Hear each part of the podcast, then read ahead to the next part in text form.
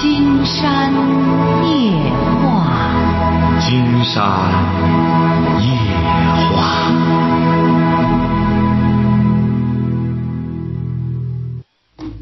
晚上好，听众朋友，我是您的朋友金山，很高兴和朋友们相会在午夜。马上接我们朋友电话哈。喂，你好，这位朋友。嗯，我是牵扯家庭的事儿。啊，怎么了？嗯。哎呀，我跟我对象离婚了。你多大岁数了？我今年五十了。什么时候离的婚啊？去年。去年。哎。他多大岁数？嗯，他四十七。嗯。为什么离婚啊？哎呀，他属于是骗我吧。你俩结婚多少年了？结婚快三十年了。结婚三十年了，原配。哎。你什么文化？嗯，我是初中文化。他呢？他是初中。他骗你什么？当年你是怎么着？你很厉害吗？当初的时候。不，我这个人是家庭主妇，我不我不跟人家似的好好掺呀掺语。不是他骗你什么了？你不是说他骗你了吗？啊。啊。他是嗯，前车吧，就是我俩吧有个包活的事儿。包活？你俩都是二包工头吗？啊，就是干小活，就是干点小活么的。啊，你俩都一块包。哎，都一块吧。你你结婚那孩子都不小了。结婚孩子都不小了。啊，我结婚将近三十年了，快三二十年二十六七年了。啊，怎么了啊？嗯，我是总的一套哈，我是围着这个呃一个和牵扯外地的个活嗯。嗯，他就说吧，赔了。嗯。赔了吧，围着他就说给我离婚。嗯。嗯，离婚吧，就是我就说那个赔了，我说别光弄这他赔了。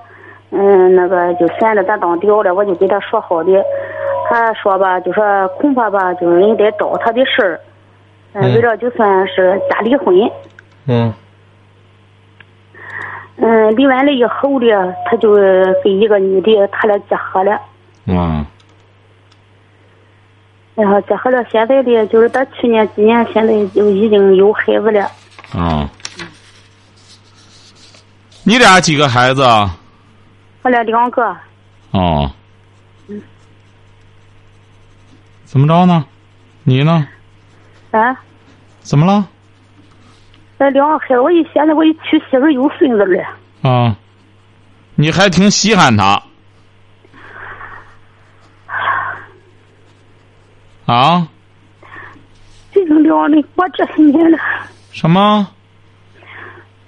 两的过这些年了，过这。哦，但是你当时怕受牵连，就和他离了。哎。是不是啊？哎。你也挺狠啊！他倒霉了，你怕受牵连，和他离了婚。一看，哎呦，他又落好了，又和别人结婚了，你又不平衡了。他要倒霉了，你可能就觉得好多了。他让人逮起来了。人不是这。啊。嗯，不是的，他那时候吧，俺俩是协商的，这前车又不是，嗯，就是给钱，俺俩协商，他给我说好的那是。你不觉着金山觉得这对你来说是好事儿吗？你和他这么多年了都没看清他的面目，你说他就使出这样的手段来，这样这样骗你，你还觉得很很，你还觉得很惋惜呢？金山觉得你不觉得这个人很可怕吗？原先的时候，你俩凑一块儿，你觉得他能包点活挣俩钱儿？你说你这时候对你来说，这不是什么坏事儿啊？你怎么反而还挺难过呢？竟然发现，他使出这种手段来这样做啊？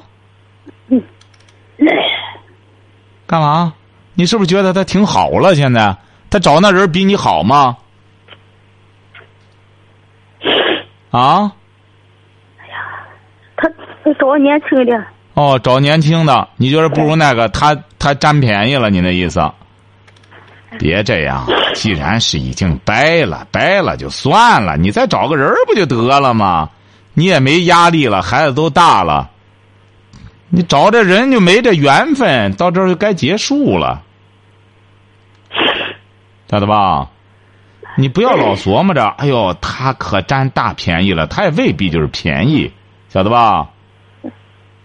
这个人呢就是这样，这个如果要是真是做了亏心事的话，会遭报应的，晓得吧？怎么着？还很难过吗？为了我这，嗯，我有些家产啊，你有些什么？有家产。啊，家产怎么分呢？你俩？他那时候说的是吧，就都全归我。啊。都全归我吧。现在我有那也有车，也有这个这个车，他在别处呢，给那个给这个女的买房子了，全都装修了。车他开着的。啊。车他不给我的。嗯。哎。车不值钱，给你房子不就得了吗？房子他不给我。那给你什么了？他现在就是领单位，我 他领单位给你，他就从我家拿出去的钱给你买的房子。啊，也就是说，这你还在这个家里？哎，我那我在我原先家里，他在外头买的房子。啊，你就在原先的家里。哎。哦，怎么着呢？你现在打电话是什么意思啊？哎呀，我想我这个事儿怎么处理啊？干什么？怎么处理？那个我这车他要，哎呦，牵着孩子的名儿。我现在我也娶我两房媳妇儿。什么？两，我娶两个媳妇儿了，我两个儿。啊。娶两个媳妇来的。啊。两个孩子不让我做生，我觉着心里够难受的。哎，你当然难受啊！你说这孩子光说不让你言语，不让你言语，你不憋出毛病来吗？是不是啊？这事儿又不是你干的，不仗义不地道。是他不仗义不地道，你觉得他为什么这么干？那那女的是干嘛的？我我我也从我跟他从工这抱下活来，我也抱着也干。那个女的是干嘛的？那个女的是谁知干么的？那个女的是不知道那个女的。哦。你反正就是不正，俺这离两次婚的。嗯。那女的离了两次婚，第第三次找的你这个对象。嗯。哦。不是，您是想怎么着呢？你没什么事儿，你和孩子这不在一起，你也有家，你也有什么的。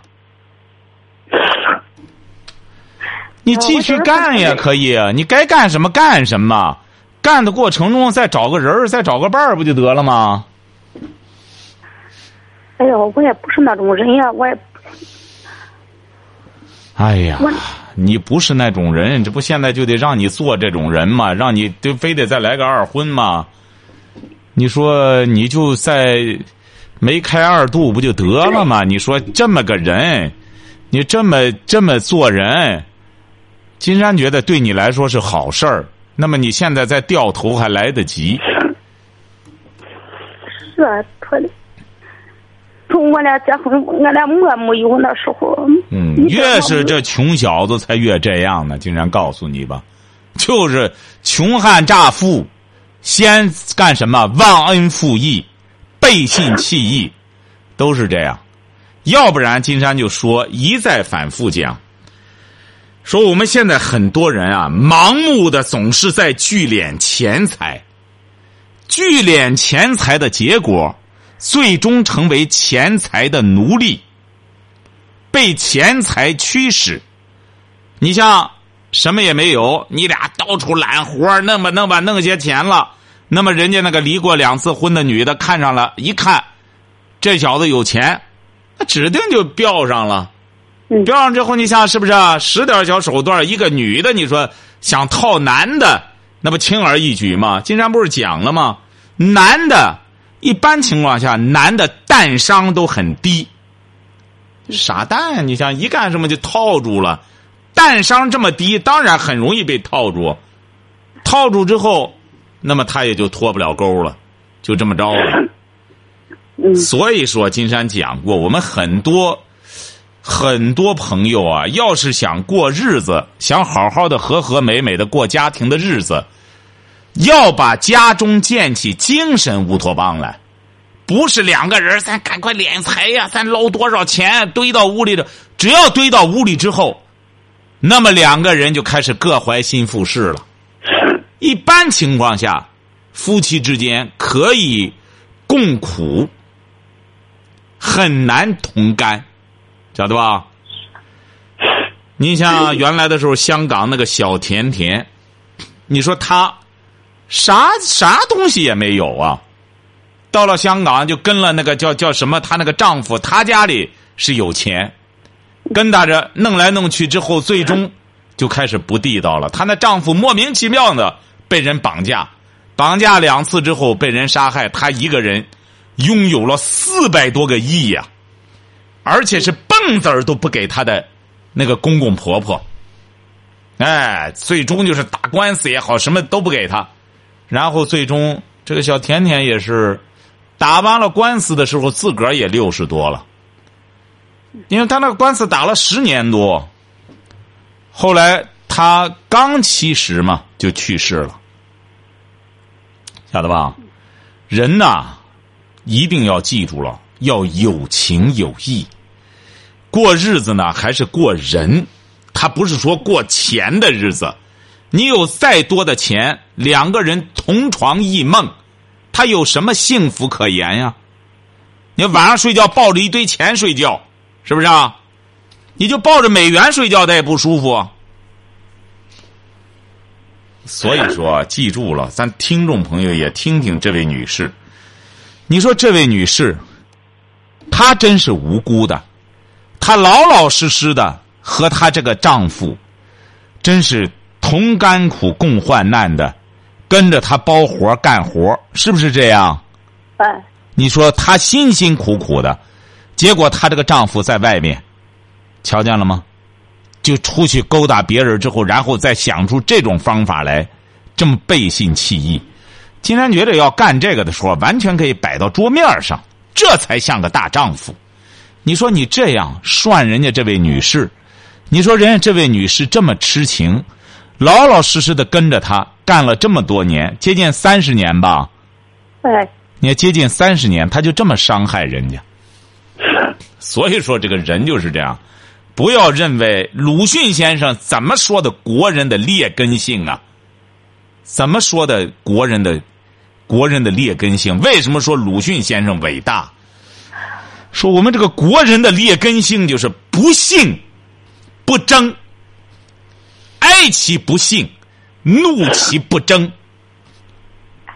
又可怜又可恨。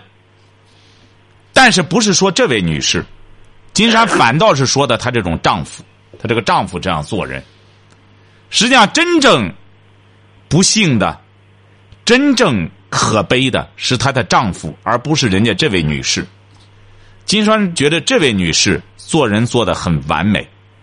你说她白手起家，和他一块儿泥巴一把，这个这砖一把的就这样干起来，最终他就这样涮人家，伤害人家。所以说，知道找对象应该找什么人了吧？金山讲过，女的啊，女的选对象首先要选人品。人品不行的话，你这弄来弄去的，这无情无义的小子，你怎么和他过？所以说，这位女士啊，你有这么好的人格，这么好的品格，不愁找不到自己心悦之人，晓得吧？能能明白这个道理吧？不是的。嗯。我不是那种人。瞧瞧。说再婚，他不是说就不好了。这个人，你晓得吧？你是哪儿的？嗯？你是哪儿的？我是齐河的。齐河的啊。现在他还和你有来往吗？你前夫？他是怎么的？他他离婚吧？他那时候就说是假离婚给我。哎，金山老师。啊，说呀。嗯，他那时候吧就说是假离婚，假离婚以后的，他也跟这个女的从头的，我根本也不知道那时候。嗯。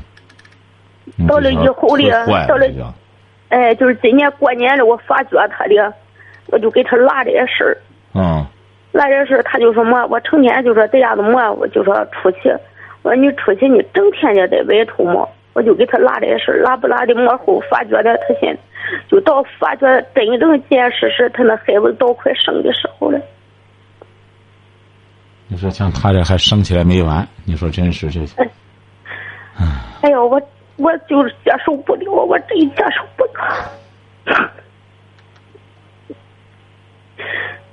哎呦，你不愿意吧？你给我离吧，你名正言顺的给我离，别弄到家事子。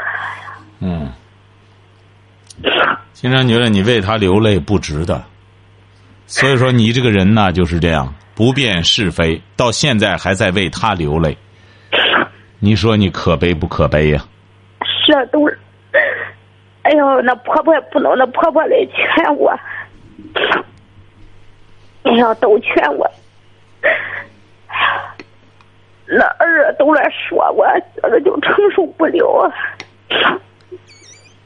经常告诉你哈，听着哈，嗯，你不是稀罕他吗？经常可以告诉你，早晚他让那个女的甩了，晓得吧？早晚他还是你的人儿他还得回来找你。最终被对方涮的他光腚留猴，再回来再找你，你准备着接纳他吧。你既然不是那种人，你就等待着他回来吧。金山觉得用“浪子回头”都有点糟践了这“浪子”这两个字儿，他实在是不配这个浪子，晓得吧？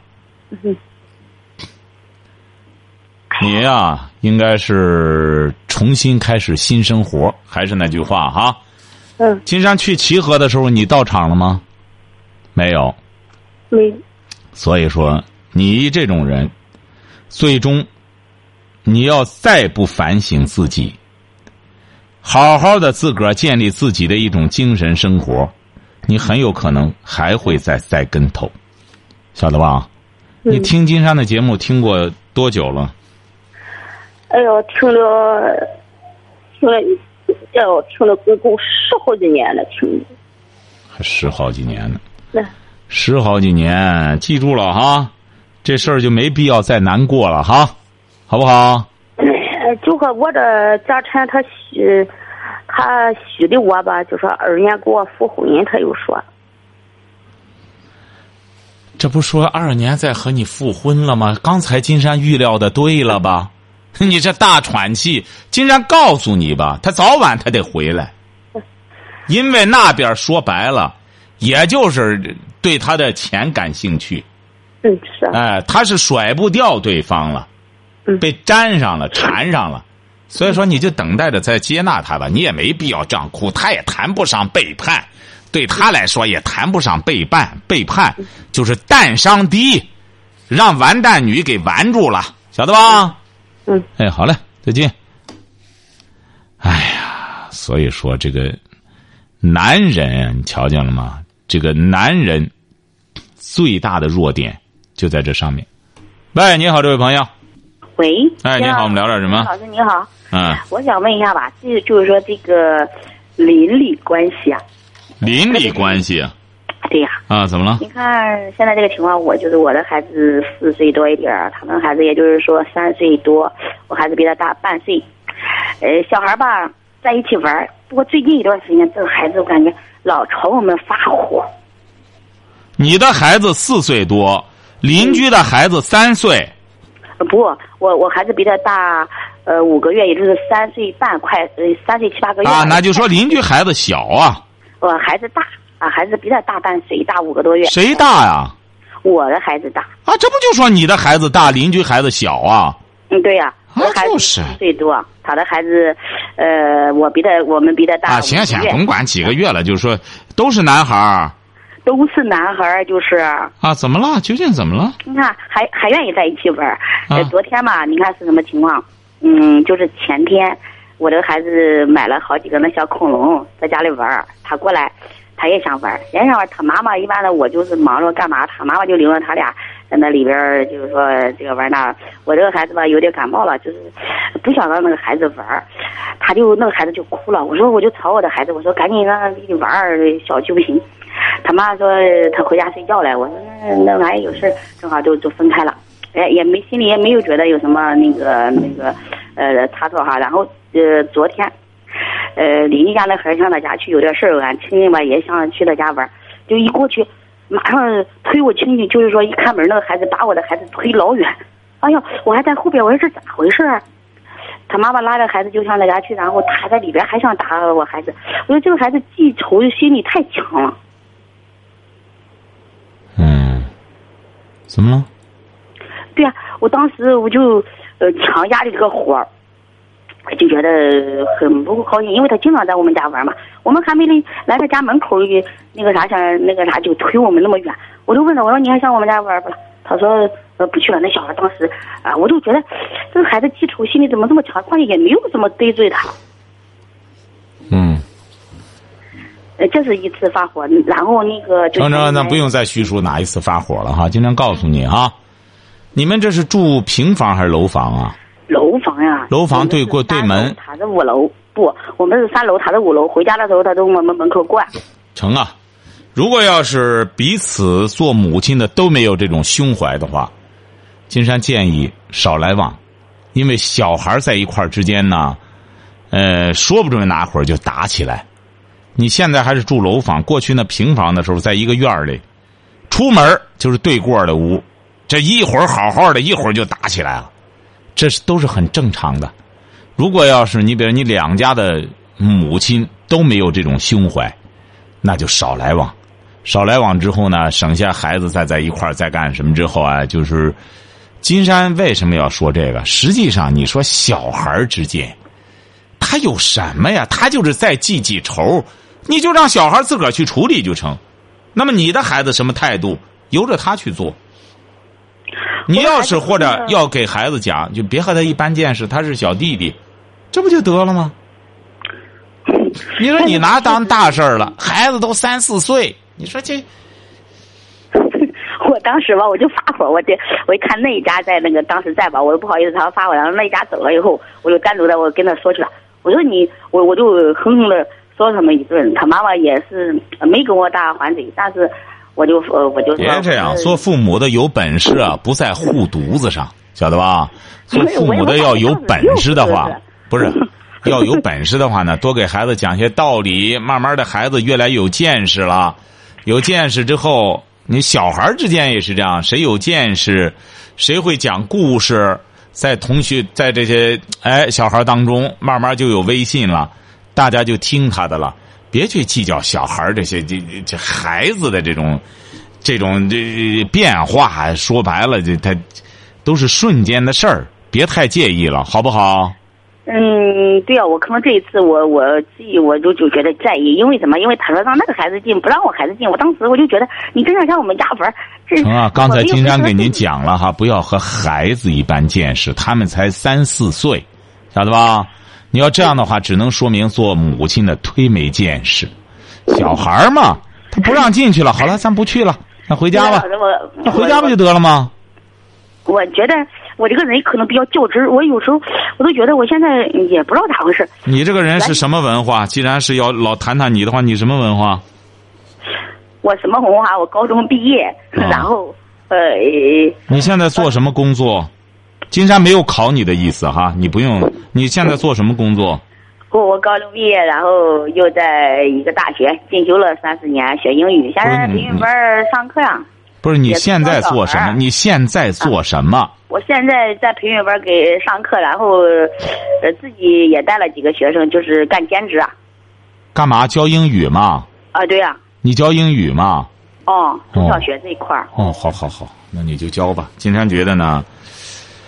你呀，最好还是先教教自个儿的孩子，自个儿的把自个儿的精力啊多放到孩子身上点多和孩子交流。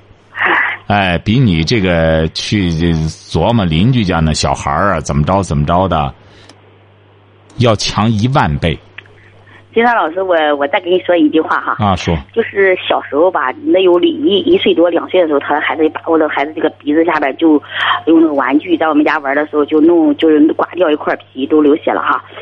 我当时我就没有计较，为什么呢？我就觉得那时候孩子小啊，一点点不懂事儿。现在我感觉他现在有意识了，都四三四岁了，他就觉得他他知道那好，呃好或者不错或者不错。我就觉得那个小时候我都不跟他计，一点儿不跟他计较，就觉得小还小。现在我都觉得我有时候他那样做我挺生气，不知道为什么。嗯，那你孩子你就告诉你孩子，以后你打不过人就干脆别去了。这孩子就这样，你打不过他就挨揍。哎，我们也没上没上他家去，他们来我们家能有十趟，我们一趟都不去。就昨天凑巧那小女孩要有点事儿。成成成，今天告诉你了哈，这样就是，以后这些鸡毛蒜皮的小事不要去介意，好不好？心胸开阔一点哈。喂，你好，这位朋友。啊，是金绕老师是吧？没错，聊点什么？啊，我我想聊点家庭的经济问题，我想聊一点。你多大了？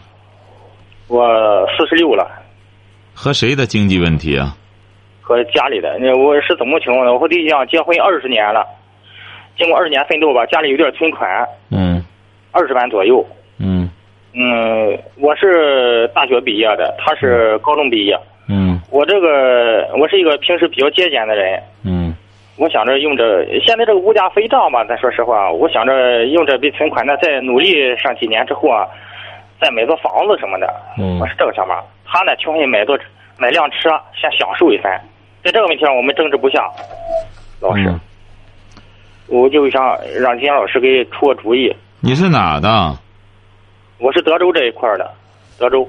哎，他要实在呀，买车花个两三万买辆车不就得了吗？买两三万，我主要是你现现在这个车吧这么多，现在这个路况非常复杂。实际上，一旦出个事儿吧，实际上不光是车的问题，后续的问题也挺麻烦。实际上，我主要是担心这个事儿。谁开呢？你们买了车，首先是他是干嘛的？，他开啊，他是干嘛的？他在厂子里当工人呀，他在厂子当工人，开着车上班去啊。在车上班或者回家，也就这个情况，别的也没什么用，嗯，感觉到。我那你就决断就行了。你们用不着车，这不很简单吗？我是我是当老师的，他是啊当工人的，是这么情况。我呢是一个平时比较节俭的人，说实话，我和他观点有点不一样。孩子现在也上大学了，反正是嗯现在这么情况。你说现在吧，你说存那点钱吧，实际上没钱吧苦恼，有点钱吧也挺苦恼的。你现在这个每年吧这个钱，嗯，飞涨的这么厉害，我也想不出其他好的办法来。那你就干脆赶快买个房吧，买一个房交个按揭不就得了吗？房子还不够啊，还得贷款啊，还是还是这个情况。那你指定得贷款。你等到你都攒齐了之后，二十年存二十万，你再存上二十年，你到那时候这这四十万又买不着了。是啊，是啊，主要是投资渠道，我感觉这一块儿，买车说实话吧，上咱俩车不容易，也不是也不是富的。你记住这一点哈，这位这位教师朋友哈，啊啊啊！这个人呢就是这样，人呢，他为什么说人家说担得住担不住，晓得吧？嗯这个老百姓这很多俗话，他是都是有道理的。你像你爱人吧，他担不住这个钱，他就觉得哎呦二十万那太咱这很有钱了，咱留着他干嘛呀？他就开始攀比。实际上说白了，你看你的想法呢还比较合拍为什么他的想法你会觉得不干什么？为什么呢？因为他那个生活环境，大家就是整天在攀比这种物质享受，晓得吧？是啊，他老是说，他老是说别人有的咱也有。我说，实际上买辆车不是说买不起，实际听着哈上无所谓，是吧？听着哈越是穷人，越是没有什么物质享受的人，越是整天琢磨着吃龙肉，哎，整天得得坐飞机、坐汽车，整天坐闷闷车，他就这样。你去像到了李嘉诚这样的人，他炫耀的是穿粗布衣服、走路不开车，晓得吧？是哎，他这个文化，这不又说到文化了？你为什么有这个自信呢？因为你大学毕业，你是老师，那么你就明白，真正有价值的不是一辆车，甚至也不是一辆房子，是人的精神财富，晓得吧？是但是你老婆她没有这个境界，这就是你的责任。你没有让她达到这种境界，你的这种观念没有影响她。人家说夫唱妇随，你俩都结婚二十年了，你居然还让他停留在这么落伍的观念上，这就叫钱钟书说的“香气的都市化，落伍的时髦”。你说多可笑啊！你说弄这个，家里本身两个人二十年存了二十万，你说不好好的规划一下，买个汽车是啊，放那之后，你说开大着，人家买汽车，你买个什么样的？你要买个几万的，人家还有十几万的呢，你买个十几万的，你还是开不出门去啊？攀比啊，永远没有止境。你这个，你得让你老婆长见识才行了。她现在在跟前吗？他现在睡觉了。你看她睡觉了。你听金山的节目吗？他呃这个下班回来有时候也听，经过我的训导吧，原来经常看电视，现在我把电视给他停了，他就听节目。啊你得早让他听，他就不不再出这幺蛾子了。他早听的话，你说谁谁弄个这这这还开个汽车？你说这不搞笑吗？再者说了，现在说白了，开汽车，呃现在在我们国家已经不算是什么一种一种炫耀的资本啦。你多可笑！这个 PM 二点五本身，你说大家都提倡一种绿色出行了。你说开个车多挤呀、现在，你是德州的，对，德州稍微还好点儿现在说白了，在济南真有急事儿，打车都不如坐公交车快。因为你坐公交车，它有专用车道，你打车也是堵到那儿。所以说，这个人呐，一种消费观念，哎呀，他和整个见识是有关系的。你这个没有这个见识，你说他干什么的话，你这我也就感觉到，我也感觉到影响一个人太难了，影响一个人。当然，要不然说不是一路人就不能进一家门，就是这样。他真正特别是一种观念观念的东西。您谈到这不，要不然就说，金山这不就讲很多年轻朋友他意识不到这一点，说现在谈对象谈什么呢？谈实际上就谈世界观、人生观、价值观。你比如你俩最终的观念不一样，你就认为呢务实，是不是啊？嗯。你的你的观念是要务实，咱呢再弄弄之后买个房之后，慢慢的再干什么？但是你爱人呢，他需要务虚。实际上吧，说实话，我经过二年奋斗，我有两套小楼了，楼的这个面积都不大，面积都是八十个左右的，嗯，是这个情况。但是我这个人呢，对生活上，实际上我对生活要求很低，物质生活特别是。要是你家里不缺这个的话，金山刚才没跟你开玩笑，你不妨就买一辆便宜点的车，和他呢也算是，他这不就需要个这个？你现在这个车啊，你买贵的和便宜的是一个样，都一样开。你真买了，他就明白了，都一样。你就是现在说白了，你五六万的和十来万的能差哪儿去啊？是啊，哎，你他都都是就是个出行工具。你真正说那高档的上百万的，那真正干什么了？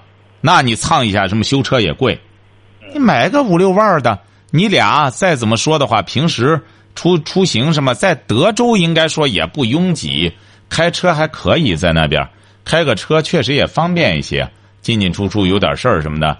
你两个人也二十年了，挺不容易的。孩子上大学了，也有住房，呃，买个别买贵的。金山就一再给很多朋友记住一条：你买了贵的，一切你都得跪着花。现在这个车的技术啊，十万二十万的差不到哪儿去，它就是些配置，晓得吧？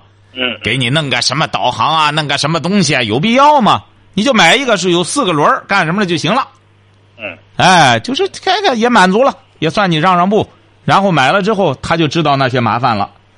弄了车啊又得加油，慢慢他自个儿就不舍得开了，哐哐的加一次油二三百，加一次油二三百。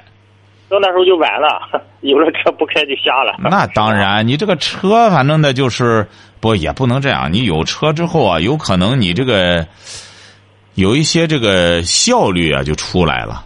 他有个车吧，你你这你有的时候你这两个小楼买这弄点东西什么的，他方便拉点东西，省下打车了。哎，稍微的和他兼顾一下。两个人毕竟二十年了，他也没别的要求，无非就是想弄个车炫耀炫耀，你也满足一下他，是不是啊？行，哎，好不好？祝你们幸福哈！行行哎，行行，好好谢谢再见哈！金老师啊，哎，好，再见。好，今天晚上金山就和朋友们聊到这儿，感谢听众朋友的陪伴，祝您阖家欢乐，万事如意。